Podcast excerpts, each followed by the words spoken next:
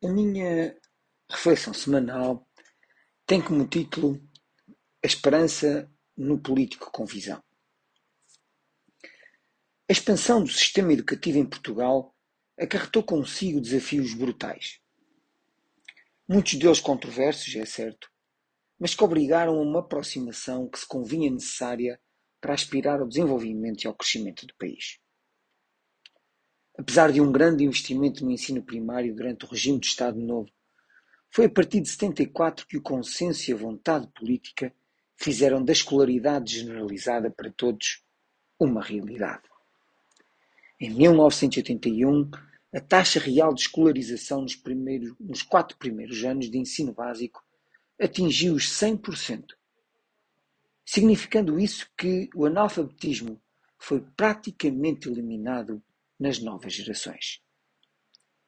Seguiram-se o aumento do número de anos de escolaridade, que apesar de esbarrar com a falta de escolas e professores e com um trabalho infantil que ainda persistia em muitas regiões do país, foi possível, em 2009, um consenso e vontade política para ampliar para 12 anos de ensino ou até o aluno completar 18 anos.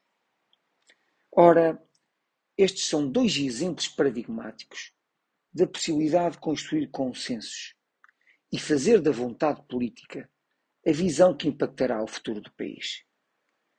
Pensar a educação no imediato não é de todo racional e muito menos audaz politicamente. O oportunismo é detectado bem ao longe.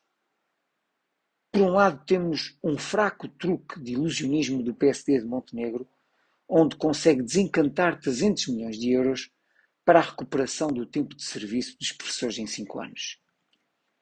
Serão os problemas da educação resumido a 6 anos, 6 meses e 23 dias? Mas, por outro lado, temos o governo de António Costa com uma vontade clara de agilização da formação de professores, com um projeto de decreto-lei que não acautela nem o rigor científico e nem o pedagógico dos professores do futuro. Mas pergunto-me então, como será possível persistir na classe política visões tão redutoras sobre a educação em Portugal? Onde para a vontade política de resolver os problemas, que é frequentemente substituída ou pelo eleitoralismo ou mesmo por uma intransigência irritante com uma classe que tanto deu ao país?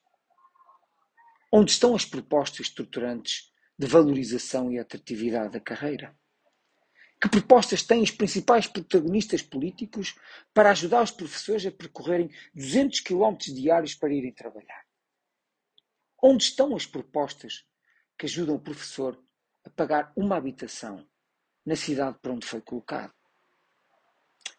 Costuma-se dizer: a esperança é a última a morrer. A todos os ouvintes, o resto de uma boa semana.